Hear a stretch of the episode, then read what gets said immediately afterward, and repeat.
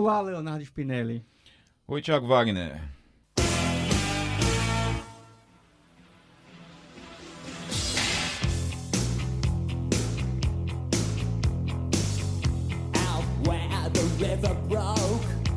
Léo, a gente que mora aqui no Recife deve estar acostumado com esse calor que rola aqui na cidade. Normalmente atrapalha um pouco pra gente, principalmente sair andando ou andar de bicicleta na, na rua. Mas ultimamente você notou que vem aumentando essa temperatura recentemente. Tá ficando cada vez mais quente aqui na cidade.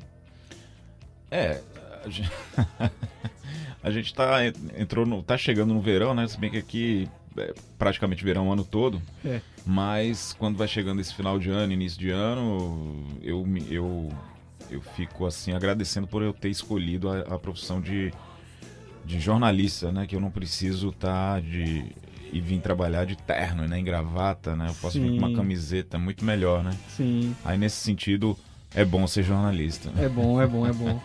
É, imagina a pessoa que tá com camisa social pra rua, ou de terno mesmo, como você falou, que não deve ficar a camisa depois, né?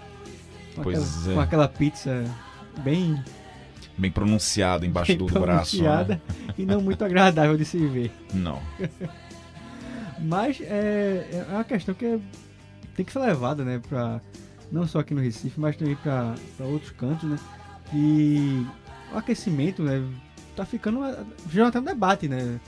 A gente vem, vem vendo aí na, na mídia, na TV, esse debate da, dos líderes mundiais, né? Tá tendo agora a COP, a COP25 lá em Madrid, que seria no Chile, né? Que a gente já discutiu, inclusive, aqui a questão dos protestos. Na verdade seria no Brasil, né? Mas É, também tem isso, né? Bolsonaro meio que vetou por questão de, de, é, corte, né? Foi de- questão de dinheiro, né? Foi, foi recurso mesmo. Isso. Aí seria Pelo menos foi a alegação dele, né? É. Ele tem uma. Enfim, já tem um histórico aí, já esse período, curto período que a gente tá vendo ele aí na presidência, ele tem um histórico já de não, não gostar muito do tema também, e a gente fica com aquele pé atrás. Será que é porque ele não gosta aí do, desse tema de meio ambiente ou, é- ou foi realmente corte orçamentário? Aí a gente nunca vai saber, talvez.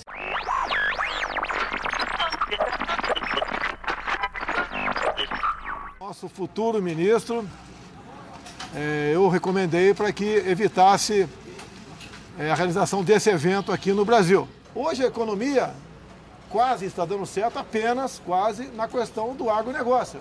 E eles estão sufocados por questões ambientais, que não eh, colaboram em nada para o desenvolvimento e a preservação do meio ambiente. Isso é um contraponto, mas é uma grande verdade.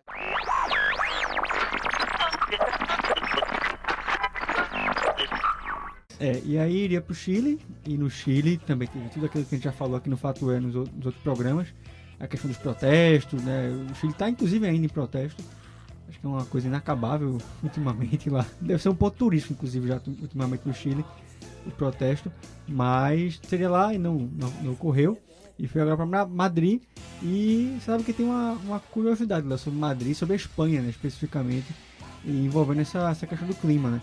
Eu estava inclusive vendo essa semana para falar sobre isso, que a Espanha, curiosamente, é um dos países da União Europeia que mais tem emissão de carbono e um dos que menos tem como prioridade na população né, espanhola a questão do clima. Eles priorizam muito a questão fiscal, a questão de corrupção, também tem a questão muito de governabilidade, da questão econômica do, do país e a questão climática nos países, os partidos verdes, né, que em, em outros países como a Alemanha, né, em Londres, tem em Londres, na Inglaterra, né, Londres é uma, cidade, não um país, e tem, tem muita força nesses partidos verdes. Na Espanha é muito pequeno ainda, cerca de 2%, 1%, se não me engano, da, da, da- do Congresso é formado por esses partidos verdes. Então, a Espanha, curiosamente, vai receber, está recebendo a COP, a, a Conferência do Clima da ONU, e é um dos países que menos Se preocupa a- com o tema, né? menos se preocupa com o tema, né? Que é bem curioso.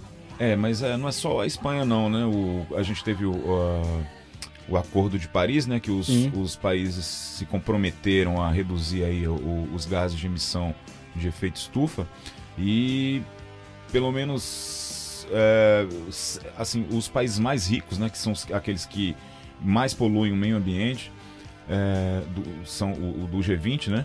Sete deles é, não estão cumprindo o, o próprio, ah, as próprias metas que eles colocaram para reduzir aí a- a- as emissões de, de carbono, né? Que é, teoricamente, enfim, é, seria a, a, culpada aí pelo o chamado aquecimento global, né? Duas pessoas morreram na Espanha em consequência da onda de calor que atinge a Europa. As temperaturas superaram os 40 graus Celsius no país. Os incêndios na Sibéria já atingem uma área idêntica à da Bélgica, 3 milhões de hectares. O leste da Austrália enfrenta cerca de 100 grandes incêndios, sendo que 17 estão fora de controle. Pelo menos 73 pessoas morreram e milhares precisam de ajuda humanitária após Moçambique ser atingido pela passagem do ciclone Idai. Dois dias após registrar uma histórica enchente de quase dois metros, Veneza segue afetada pelas águas da chamada Aqua Alta. O governo local decretou estado de emergência.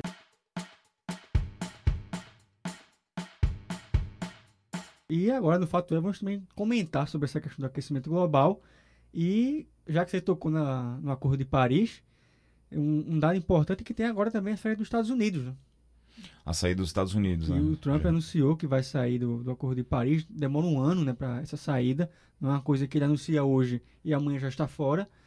É, e aí gerou um grande debate né, sobre, essa, sobre essa saída do, do, dos Estados Unidos do Acordo de Paris, porque ele é um grande, é um grande player né, de influência ali para outras nações que para cumprir o acordo. Se tinha ali alguém gigante como é os Estados Unidos para cumprir o Acordo de Paris, os outros se sentiam meio que constrangidos para também fazer sua parte e cumprir. Agora, com eles, com a grande potência fora, países como China, o próprio Brasil, a Europa também, a União Europeia, estão meio ali, meio que dividindo, né? Meio, balance, meio balançados a, a não, não, é não, não cumprir, né? Porque acho que a questão do clima já tem meio que um consenso entre, entre nações, que é uma questão relevante, mas que não cumprir com tanta eficiência como a ONU quer. Né? A ONU está cobrando para que tenha, inclusive, uma revisão do Acordo de Paris para que se poupe é, mais né, em questão de emissão de carbono. Então é uma coisa bem, é, esse, esse bem é um relevante tema, nessa é, esse é um tema Esse é um tema que tem até a ver com o último episódio da gente, né, que a gente falou sobre consumo, consumismo Sim, e tal, claro. crescimento econômico. É, e essa, é, é, essa discussão do, das emissões de gases de efeito estufa tem muito a ver com a relação do, da, do crescimento da economia, né? Que você para gerar, para você crescer, você precisa gerar energia. E boa parte da energia produzida no mundo é são através de termoelétricas, né? E ou seja, na visão de pessoas como Trump, né, se você vai diminuir as emissões de CO2, você vai estar tá diminuindo o crescimento da sua própria economia. Então, essa é a grande questão, né? É, é o embate aí do, do crescimento sustentável, né? Essa, é, e essa questão é, hoje esbarra justamente no, no na questão do, do, poderio econômico, né? Quer dizer, se você parar de crescer, a preocupação deles, de, dos, dos Trumps da vida, é que se você parar de crescer, vem o outro lá, vem a China e toma teu lugar, né? Isso. E a China me parece que não está muito preocupada também, né? Com a emissão é. de gás. Né? Ainda mais agora que a, a saída americana, né? E também tem outra questão, Léo, sobre ainda o Acordo de Paris, que tem a questão dos países emergentes, né? Como o Brasil, a galera do BRICS, né? Principalmente. Que eles questionam e argumentam, e eu acho que talvez um pouco com razão, que eles argumentam o seguinte, olha, se o aquecimento global é segundo os ambientalistas, lógico, né, lembrando que o aquecimento global não é um dado científico comprovado atualmente, apesar de ter vários estudos, né, a gente vai falar inclusive depois com versões contrárias, não é, Léo, sobre essa questão do aquecimento é. global. É mas, bem controverso. Isso.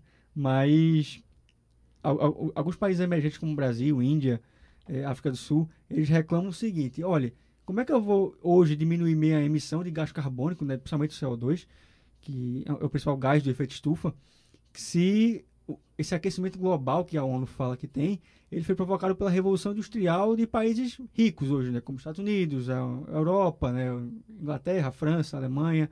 Se eles que causaram o maior dano desse aquecimento global que a ONU afirma ter, porque eu tenho que pagar a conta e emitir menos, né, que é o argumento de Brasil e, outros países, né, que, que esse, não querem comprometer sua economia, né? Esse, na verdade, é o principal argumento, a base argumentativa do, do pessoal que se diz negacionista, né? A gente tem os negacionistas Sim. e tem os céticos. Sim. Os céticos são aqueles que dizem, não, não está havendo aquecimento global. E os negacionistas, eles, é, eles até admitem que há alguma, é, alguma mudança climática, não é aquecimento global, mas mudança climática, é, mas não atribuem isso à atividade humana, né? E, e na visão dos negacionistas, é, isso seria uma, essa argumentação da ONU seria uma forma de você impor menos crescimento aos países em desenvolvimento. É, seria uma questão de conspiração internacional aí contra os países em desenvolvimento, né? É, é uma coisa bem, bem, bem louca, né? Porque fica esse embate, né? Entre as potências que também não querem é, emitir menos e quanto os, os emergentes que querem crescer, querem chegar lá onde estão os países ricos hoje, querem se industrializar, o que é um, também um direito, não tem como economicamente negar isso para esses países. E fica esse embate e a ONU fica ali no meio tentando equilibrar e sa saem vários relatórios na COP, estava acompanhando agora, que tem vários relatórios que ela aponta que, por exemplo, se o Tratado de Paris não for cumprido como ela espera que seja cumprido, é, esse aquecimento global vai a Terra vai aquecer cerca de 4 a 5 é, graus né, daqui a 100 anos. E, segundo ela, cada grau que a Terra aumenta causa impactos na é, vegetação, na agricultura, as calotas polares derretem, é, a, a, vida marinha que é sensível à, à, temperatura deixa de existir. Então, há uma série de problemas que a ONU aponta que podem ocorrer, enchentes, né, queimadas, né, que a gente viu inclusive na Amazônia, né? Com a questão do Bolsonaro. Inclusive, o, as emissões de CO2 no, no, Brasil cresceram, né, justamente por conta do aumento das queimadas, né, cresceu Isso. 11% em relação é, é, me perdoe, é, não sei quantos por cento agora, mas eu acho que são 11% em relação aos últimos anos, né? Isso. E justamente não está ligado a, a crescimento da economia, as emissões aqui do Brasil, mas sim a questão do uso da terra, né? É. O, o Brasil é, historicamente, ele, ele não é um grande emissor de CO2, né, de gases do efeito estufa, pela questão econômica, né, pela questão industrial. Países como China, Estados Unidos e também na Europa, na Alemanha, França, os países, grandes países ricos é que são responsáveis pela, pela influência econômica nesse, nesse aumento do, do aquecimento global. O Brasil é mais pela questão das queimadas mesmo, né? E tem uma, tem uma questão bem curiosa agora na, na COP25 que eu estava lendo semana passada, que o Brasil ganhou, vai, deve ganhar o, o prêmio fóssil do o país fóssil do, da COP, que é um prêmio simbólico lá que eles dão, os ambientalistas dão, para o país que no ano menos se esforçou para combater o aquecimento global. E seria o fóssil do ano. Que é uma coisa bem curiosa. Né? Quem vai gostar disso é Bolsonaro, né? É. Eu não sei se vai receber esse prêmio, né? Deve ser tipo um framboesa de ouro do cinema que deve existir que ninguém vai receber. Mas é bem, é bem, bem curioso e bem, bem engraçado também.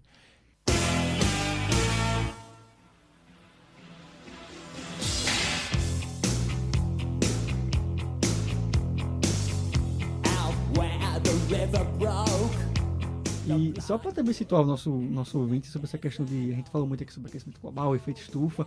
É, o efeito estufa ele é um efeito.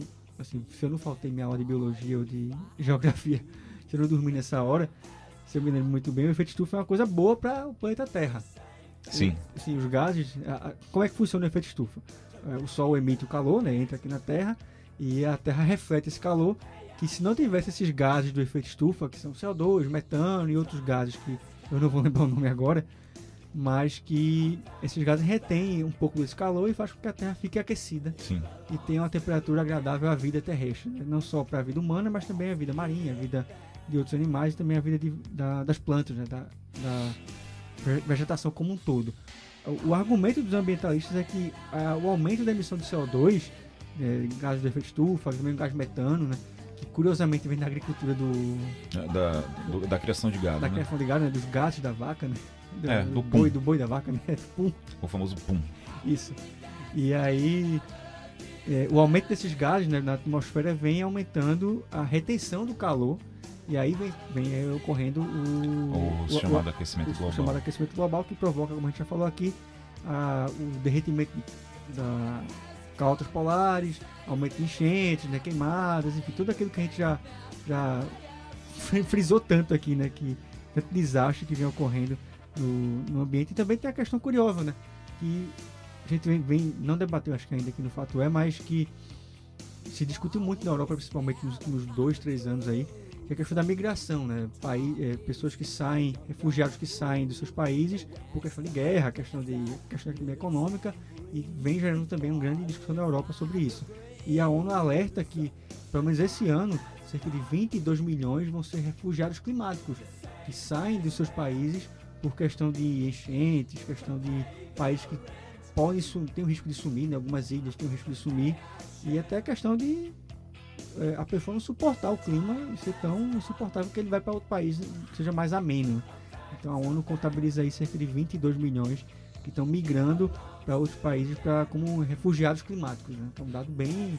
Pode gerar um debate lá no futuro. E, né? é, e ainda tem, o, tem países também que podem desaparecer do mapa, né? Como as Ilhas Marshall, por exemplo. Né? O pessoal lá é bem.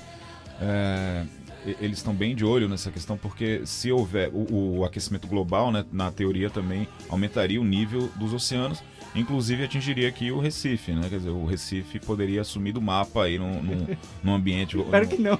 Num, num, quadro aí mais pessimista, mas tem, tem, tem locais que estão é, mais suscetíveis aí ao, ao, ao aumento do nível do mar, né? Como as Ilhas Marshall então o pessoal vem, vem batendo bastante nessa tecla, quer dizer, inclusive países né, podem desaparecer por conta dessa questão também, porque você derretendo o, o gelo, né? O gelo ele é mais é, conciso, vamos dizer assim, por, por, uma falta de uma palavra melhor agora nesse momento.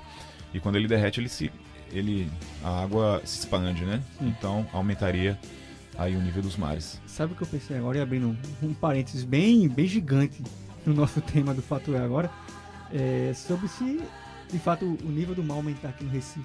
Como é que vai ser o tubarão no, passando no meio da, da cidade? Mas é um parênteses bem, bem gigante, viu, ouvinte? Por favor. Não, não, tá, tá previsto que isso aconteça nem tão cedo. Pelo menos eu espero, né? E, e Léo, a gente conversou também com algumas pessoas que entendem né, que acham que vai aumentar um pouco esse, esse aquecimento global é de fato um, um fato preocupante que merece destaque em, entre os líderes globais, mas também pessoas que negam isso, né? Sim, eu, eu conversei com duas pessoas, né? Eu conversei com a, a Karen Oliveira, que ela é gerente de infraestrutura da The Nature Conservancy, TNC, Brasil, né? Ela é uma ambientalista, enfim, essa é uma, uma ONG ambiental e também conversei com o professor professor Luiz Carlos Molion, né, da Universidade Federal de Alagoas, a UFAL.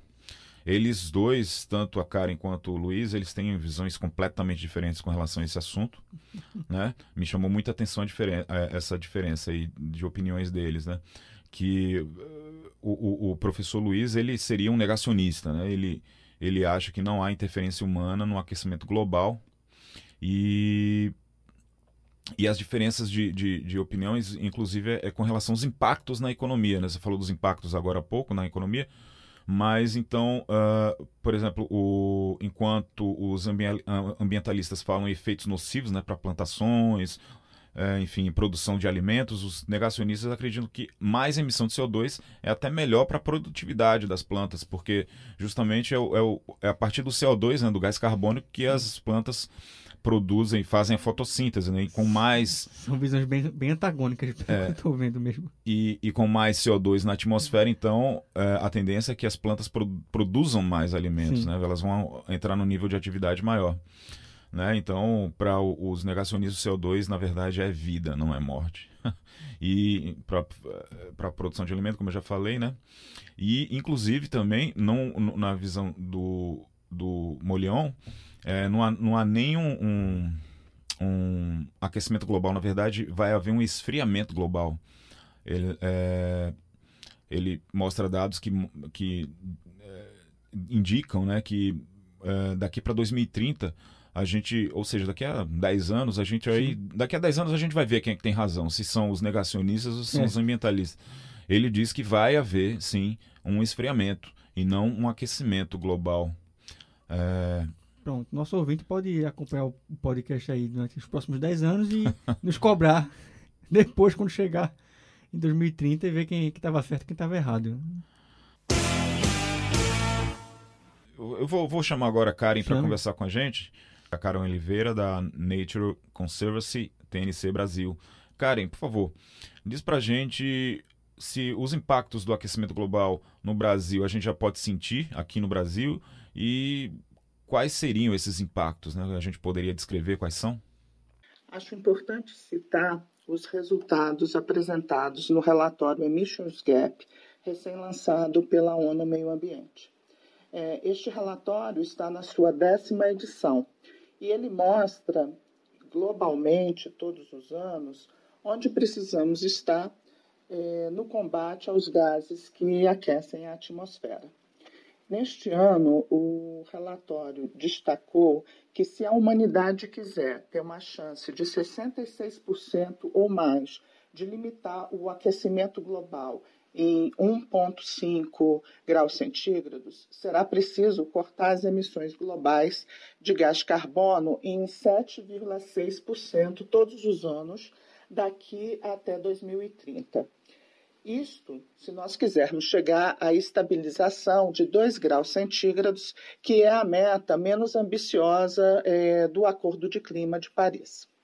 O relatório também destaca que 78% das emissões de gás carbônico do planeta, que no ano de 2018 já atingiram 55,3 bilhões de toneladas, estão concentradas nos países eh, do G20.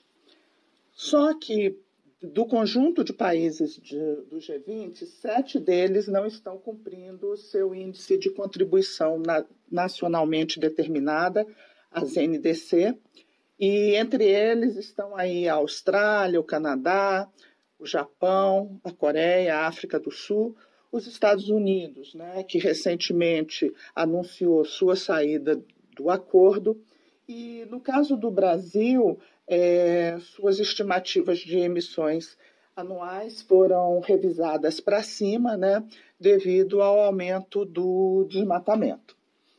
E quando fazemos uma reflexão sobre as consequências é, desse cenário para o Brasil, é, é sempre importante destacarmos a variação é, de, de cenários, de situações que podemos enfrentar.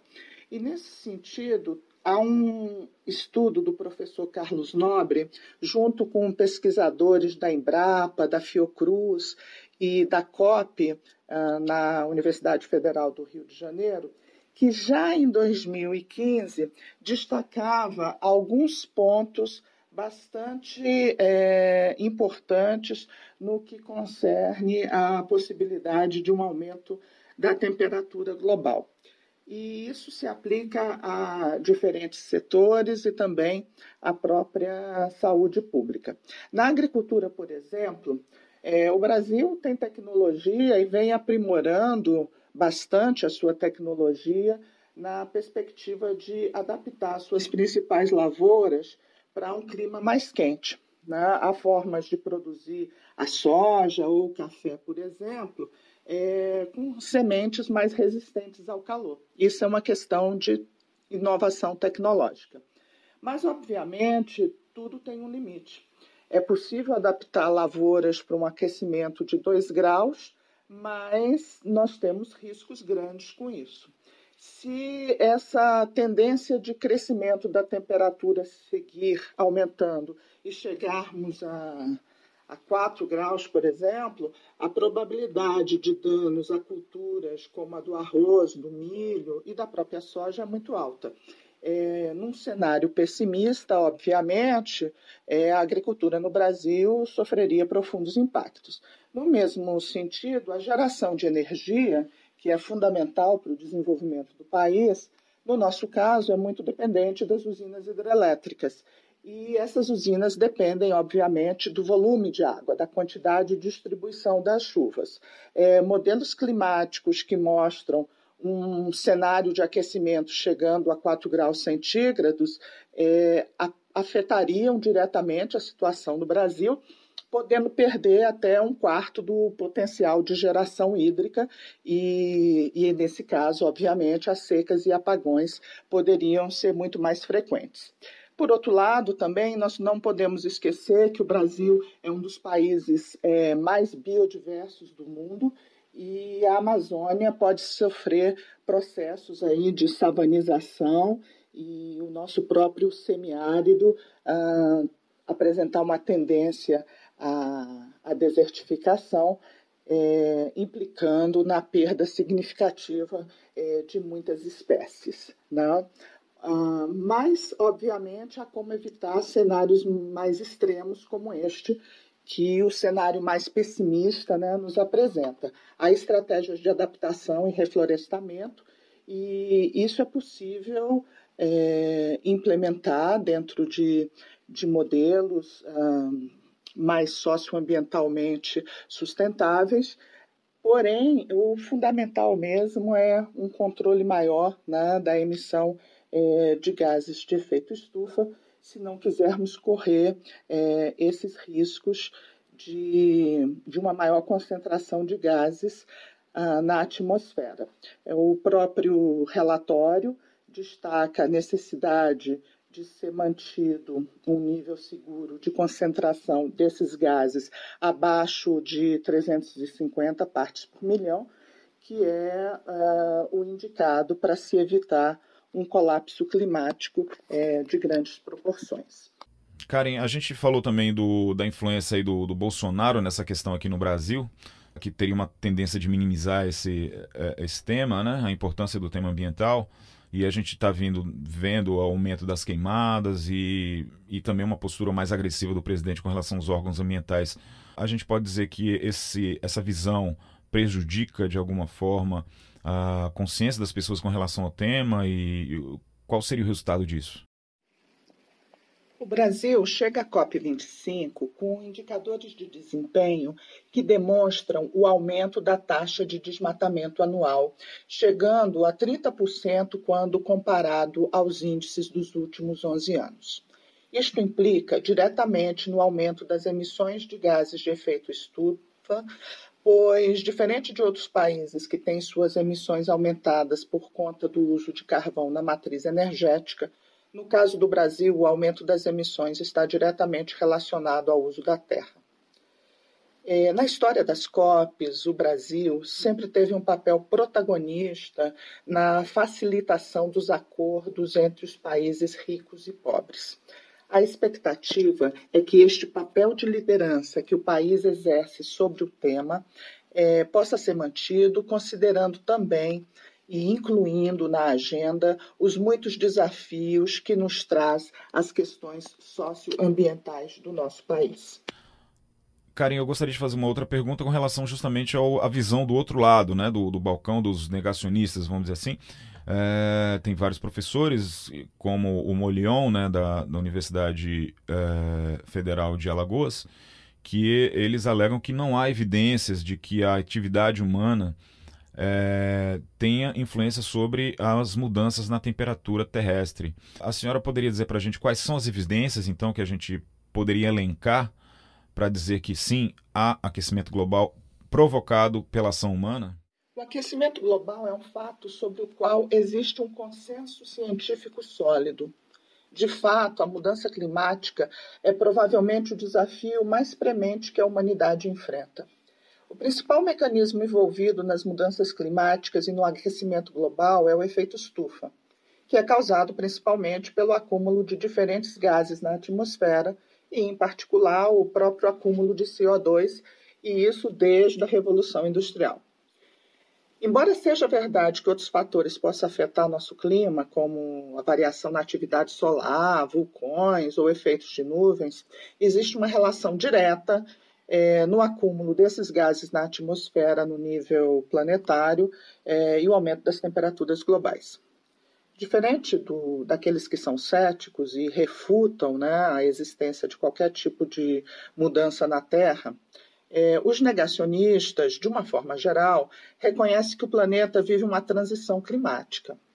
Para eles, a temperatura muda, as concentrações de dióxido de carbono na atmosfera também, e o meio ambiente passa por transformações constantes, mas nada disso seria reflexo de uma ação antropogênica, ou seja, do homem. É, bom, para entender melhor, os, eh, os, negacionistas consideram que as atividades dos seres humanos, né, que provocam o aquecimento global, não seria verdadeira. É, e sim, na prática, seria um discurso das nações mais desenvolvidas a fim de impedir é, políticas de desenvolvimento é, em diferentes locais, como, por exemplo, o próprio Brasil. É, essa intervenção externa, segundo a comunidade, é, a comunidade dos negacionistas, viria na forma de metas e convenções impostas por, por pelos países mais influentes, né, que acabam freando é, as atividades essenciais para a economia, é, especificamente, no caso, a economia brasileira, é, destacando aí as questões do agronegócio e as indústrias nacionais, ou seja, seriam barreiras tarifárias ao nosso processo de, de desenvolvimento. Mas o cenário real das mudanças climáticas não tem nada de conspiracional. As evidências científicas estudadas pelos pesquisadores no mundo todo revelam um prognóstico, na verdade, bastante pessimista. O relatório do painel intergovernamental sobre mudanças climáticas, o, IPCC das Nações Unidas, é, vem nos mostrando que a humanidade precisa se engajar é, com muita resolução é, em ações que limitem é, em 1,5 graus centígrados o aquecimento da Terra, é, se tomarmos como base a temperatura do planeta desde a era pré-industrial. Isso significa que, se comparado com o período né, é, pré-revolução industrial de 1850 a 1900, o mundo aqueceu em ritmo vertiginoso e agora é preciso interromper esse ciclo. Se continuarmos nesse ritmo, é, teremos consequências catastróficas na escala planetária, com problemas na redução de alimentos, na extinção de espécies e no desequilíbrio de ecossistemas inteiros, que podem, inclusive, é, proporcionar é, o surgimento de doenças relacionadas à poluição. E só para finalizar, Karen, eu gostaria que você explicasse para a gente o que, que a TNC faz. A TNC estará presente na COP, participando dos debates e apresentando o resultado dos seus trabalhos em todo o país. Eu convido a todos a nos acompanhar nas redes sociais para conhecer mais da nossa programação e do que nós temos a apresentar. Obrigado. Eu me, me considero, vamos dizer assim, não um eco-chato, mas alguém poderia dizer, pô, esse cara é um eco-chato. Mas eu sou meio assim mesmo, eu sou fã da, da Greta Thunberg, eu sou fã dela, eu acho que ela tem um papel importante, afinal de contas, a gente tem que ter essa preocupação com o futuro do, do planeta Terra e com o futuro da, das próximas gerações, né? E chego até a não ter carro, assim, por uma questão, pr primeiro financeira, claro, né? Mas, mas me, eu prefiro guardar meu dinheiro do que comprar, do que investir num carro e principalmente pelo fato de eu me sentir bem assim de, de ser carbono zero, vamos dizer assim, eu, eu consegui me deslocar com a menor emissão de gases assim de é, efeito estufa possível, né? Quem faz isso muito é a Greta, né? A Greta, para quem não, não sabe, ela viajou, ela viaja, né? De, quando são grandes distâncias que envolvem mares, né? Entre continentes, ela pega barcos, né? Ou veleiros. Ela fez isso para ir para conferência da ONU, da, da, das Nações, em setembro, se eu não me engano, e agora voltou para a Europa para participar da COP em, em, Madrid, justamente também de barco, né, também de veleiro. Ela argumenta que não vai de avião, porque o, o avião emite muito carbono, emite muita, muito CO2, e aí ela se sente com uma pegada ecológica muito grande fazendo isso. Então ela ou vai de trem, quando é dentro da Europa mesmo, ou quando é o caso de entre continentes, né? Ela vai de, de barco. Né? My message is that we'll be watching you.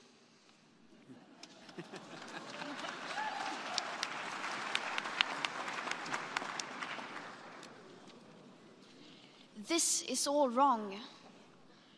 I shouldn't be up here. I should be back in school on the other side of the ocean. Yet you all come to us young people for hope. How dare you? You have stolen my dreams and my childhood with your empty words, and yet I'm one of the lucky ones. People are suffering, people are dying, entire ecosystems are collapsing. We are in the beginning of a mass extinction, and all you can talk about is money and fairy tales of eternal economic growth. How dare you!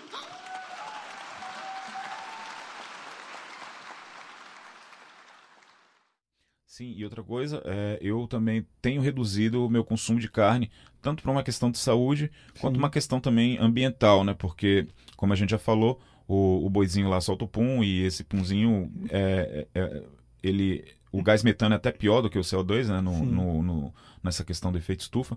E ainda tem a questão do. É da, da, produção extensiva né, do gado aqui, principalmente aqui no Brasil, né? Que, desmatamento, é, né? É, que gera um desmatamento, enfim, que gera essas queimadas criminosas que a gente está vendo lá na, na Amazônia.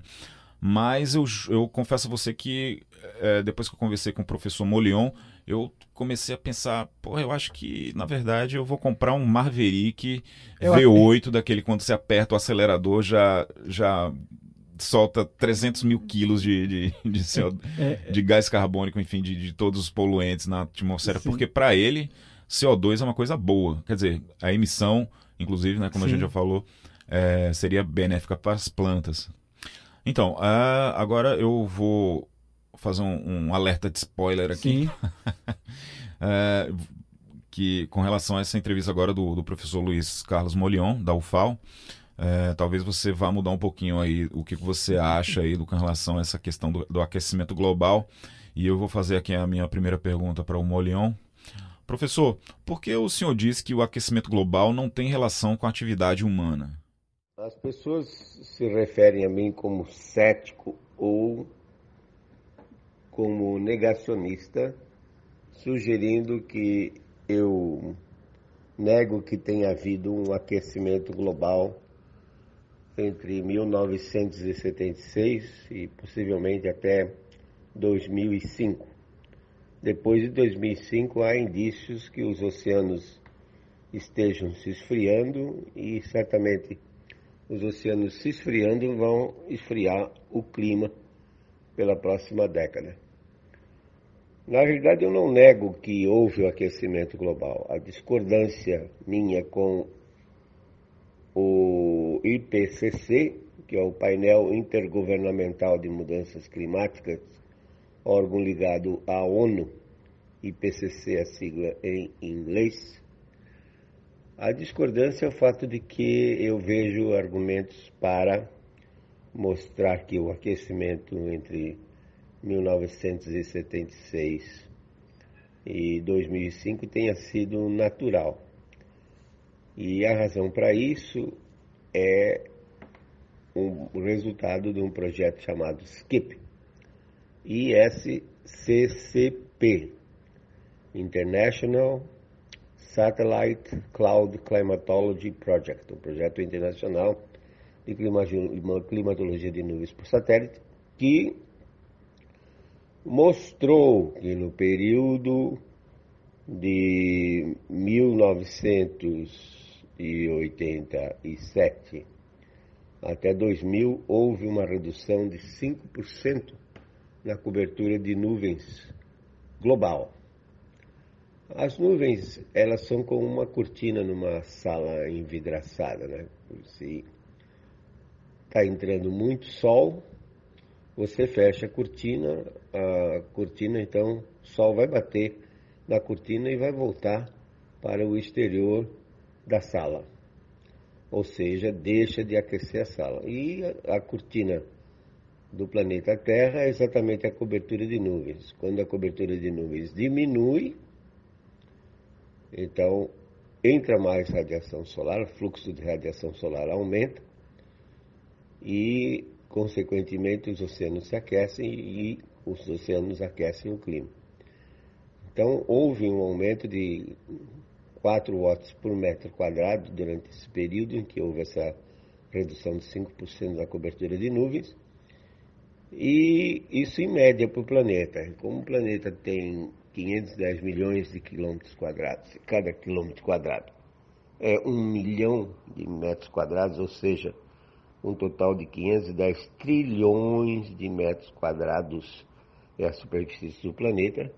Então, esse fluxo uh, maior, pouquinho aumentado em função da redução da cobertura de nuvens, deve ter sido suficiente para aquecer os oceanos e os oceanos aquecer o ar e o clima. Então, realmente houve um aumento na temperatura global, mas foi natural. O IPCC ele atribui esse aumento de 76 até 2005. Na realidade, o IPCC diz que continua a aquecer. É, o planeta continua a aquecer. O IPCC atribui esse aumento ao aumento da concentração de gás carbônico emitido pelas atividades humanas, tá? como na geração de energia termoelétrica, por exemplo, e, e na pecuária, com gado ruminante emitindo metano. Então a divergência está basicamente nisso, mas é, na realidade o que deve acontecer nesses próximos anos, próxima década pelo menos, até 2030, 2031, é que o Sol, que é a nossa maior fonte de energia, a fonte principal de energia, ele tem um ciclo de 100 anos aproximadamente, a cada 100 anos, a cada início de século, ele entra no mínimo de atividade.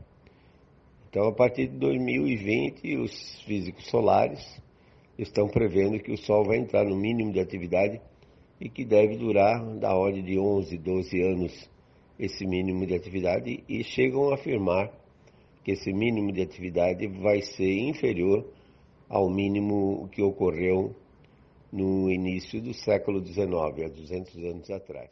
Professor, o senhor critica o, o, painel intergovernamental de mudanças climáticas da ONU, o IPCC. Por que o senhor é crítico com relação a essa instituição? O IPCC foi criado em 1988 com o objetivo de demonstrar que o homem tinha interferência no clima global por meio das emissões de gás carbônico. Quer dizer, já parte do princípio né, que existe uma interferência. E esse que é o ponto crítico. Durante muito tempo, eles falavam apenas em aquecimento global. Nos últimos 20 anos, os dados de satélite mostram que não houve um aquecimento do planeta, apesar de as emissões de gás carbônico, de CO2, terem é, aumentado já em mais de 10%, notadamente nos países é, desenvolvidos, Alemanha e Estados Unidos, por exemplo, e também em países emergentes, como o caso da China, que continua a todo vapor inaugurando duas termoelétricas por semana. Então, o, o problema é que o IPCC já nasceu tendencioso para tentar provar isso. Como a temperatura, para tentar provar a influência do homem. Como a temperatura tem se mantido estável nos últimos 20 anos, então mudaram o nome, ao invés de ser aquecimento global, passou a ser mudanças climáticas. Só que você há de concordar comigo que mudanças têm dois sentidos. Ou seja, a temperatura, numa mudança climática, a temperatura pode aumentar ou pode diminuir. E no caso do IPCC, fica muito claro que eles fazem todo o esforço possível, utilizando modelos de clima global que não representam os processos físicos que controlam o clima global de uma forma adequada e insistem em que o planeta esteja se aquecendo, quando na realidade os dados mostram o contrário, mostram que os oceanos estão é, se esfriando.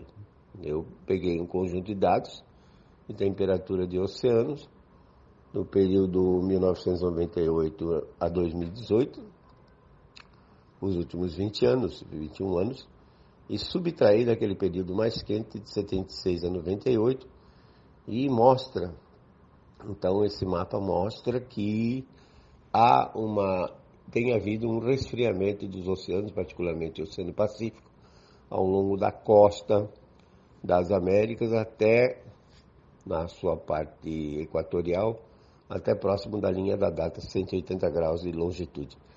Então, parece sim que há uma tendência de um ligeiro é, resfriamento nesses próximos anos e o IPCC absolutamente não concorda com isso. Professor Molion, não seria imprudente da parte do senhor e dos cientistas que negam, né, que minimizam o impacto do humano na, no aquecimento global, no, nas mudanças climáticas. Não seria dessa forma assim, a gente não estaria dando uma carta branca para que o homem continue na, com atividades assim que são teoricamente prejudiciais até para a própria humanidade? É, quando você fala não é melhor conservar, na realidade você está usando o mesmo argumento que eles usam, que é o tal do, do princípio da precaução. Ah, então não vamos fazer nada para evitar que ocorra algum tipo de, de problema. O ponto é que toda essa argumentação está sobre falsas bases científicas. O que ocorre é que todas as projeções que são feitas, elas são feitas com modelos de clima. Esses modelos de clima nada mais são do que um código de computador, alguns deles bastante complexos, como o modelo da NASA, que tem mais de um milhão e meio de linhas, mas que, apesar de serem complexos, eles não representam os princípios físicos que controlam o planeta, particularmente o ciclo hidrológico que não é tratado de uma forma adequada. De tal forma que as projeções que são feitas, as projeções catastróficas que são feitas pelos modelos de aumento de 4 a 5 graus centígrados, não menos do que 3 graus centígrados, lá pelo ano 2100, essas previsões elas não têm absolutamente validade nenhuma, não têm confiabilidade nenhuma, porque os modelos de clima, por exemplo, não conseguem prever o que vai acontecer no mês que vem. Dizer, veja o caso dos Estados Unidos, que esse inverno rigoroso que tiveram de janeiro e fevereiro de 2019, os modelos, os climatologistas americanos, usando os modelos, não conseguiram prever para os produtores rurais que isso iria acontecer. Então, as projeções feitas pelos modelos, elas não têm absolutamente confiabilidade alguma.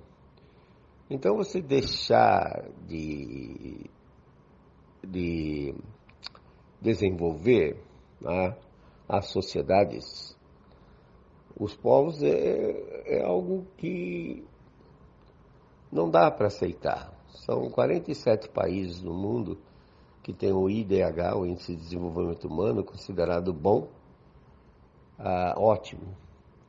Mas existem os outros 160 países no mundo que precisam se desenvolver para que sua população tenha um, pelo menos um, um padrão digno do, de um ser humano. Não precisa ser altamente consumista, mas um padrão digno que o indivíduo possa viver de uma forma adequada. Né? São 160 países. E 80% da eletricidade que é gerada no mundo, infelizmente, é, é na base do petróleo e do carvão mineral.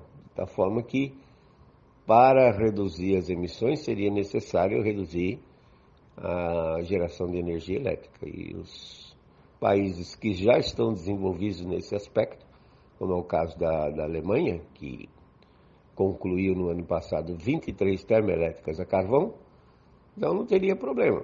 Os outros 160 países teriam que gerar energia e certamente não poderiam contribuir para a redução das emissões, como é o objetivo do IPCC e como vai ser tratado nessa COP25.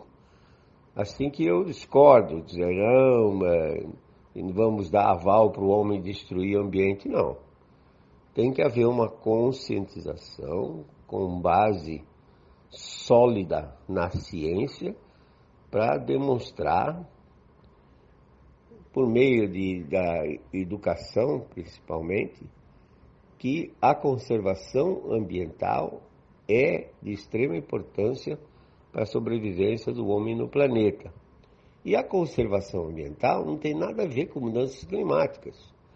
Se o clima aquecer, como quer o IPCC, vai ter que conservar.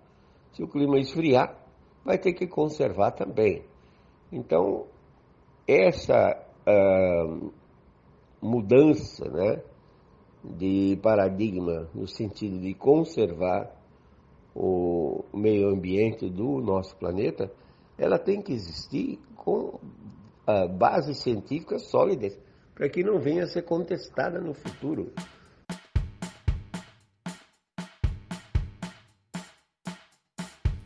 Pois é, Léo, pelo que ouvimos aí do professor Molion, são ideias bem controversas, né? Assim, que gera um debate, como eu falei aqui.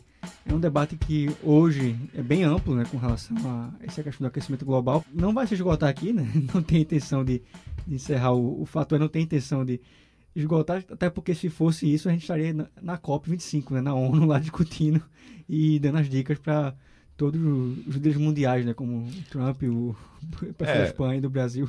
As duas visões aí, o que me chama a atenção é que são, eles trabalham com dados, né? Sim. E dados é aquela coisa, né? Você pode tanto a favor tanto como contra, né? É. Você pode usar, né? usa como conforme a música, né? É, cada um vai aí na sua, a sua maneira e como a gente já falou anteriormente, daqui a 10 anos a gente vai saber quem é que tem razão, né? Ô, Tiago, agora diz uma coisa aí pro nosso Oi. ouvinte. Tem muita gente que escuta a gente pela Rádio Jornal. Sim.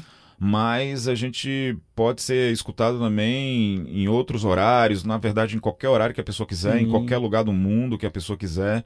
E como é que essa pessoa deve fazer para ouvir a gente a qualquer horário, em qualquer lugar, enfim, aqui do planeta. O Fato é está disponível no, nas principais lojas de podcast do Brasil, né? Exemplo do Spotify, Google Podcast, Apple Podcast, mundo, né? é, Brasil do mundo, né? Por que não? Só repetindo aqui: é, Spotify, Google Podcast, Apple Podcast, Hear This, Addicted, também na página da Rádio Jornal, como você falou, Léo, e também pode, quem quiser nos acompanhar, pode nos acompanhar pelo Twitter, né? No arroba é, o underline fato underline é com EH, né?